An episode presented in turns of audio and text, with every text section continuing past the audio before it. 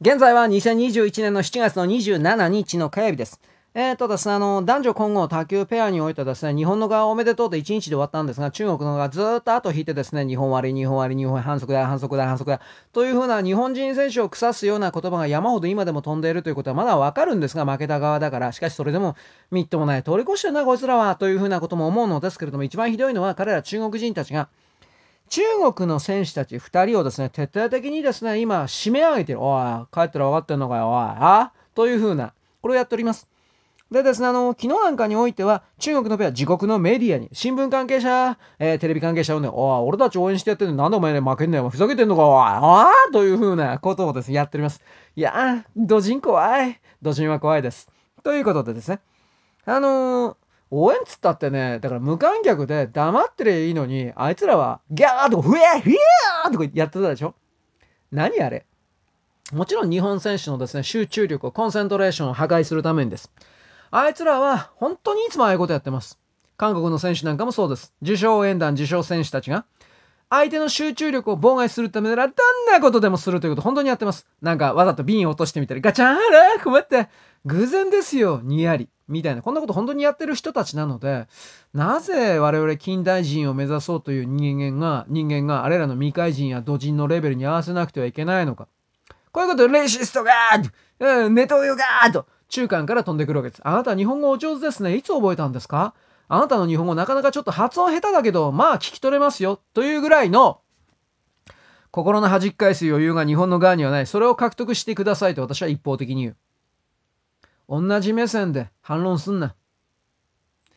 はるかに遅れた連中に対して、同じ目線で対応すんな。ということを私は言います。偉いですね。偉くもなんともないけど。彼らは変わろうとしていない。私たちは、私は変わろうとしている。その差が大きく、今でもどんどん開こうとしている。その認識を得てほしいと私は思う。日本人はこれから大きく変わる。あなたも変わる。それは地球が変わっているからだ。地球ははるか先にいる。それに追いつかなければ、我々の存続はない。私なるもの、あなたなるものの存続はないのだ。ということで私は一方的に勝手に言うんだが別に理解されなくてもいいです。とにかく、この、伊藤さんのね、力がすごかったようですね。僕は卓球のこと正直全然わかんないですけど、異次元卓球だったそうです。具体的に言えば攻撃におけるバリエーションがとてつもなく豊富であり、そして今回水谷さんは徹底的に彼女をカバーするために鉄壁の守備と思われることをしたそうです。そうなんですかね。まあ別に解説はしてもらわなくてもいいんですけれども、きっとすごかったんでしょうね。2分3分あれらの戦いの動画は見ました。うん、すごいなというのは僕の素人の目にも分かりました。で、その素人の目に見える僕がそれを言うわけで、中国人たちもそれは分かっていたでしょう。伊藤さんと水谷さんが強いということは、彼らの方が自称卓球王国なんでしょ？彼らの方が卓球を見る目に超えてるんでしょ？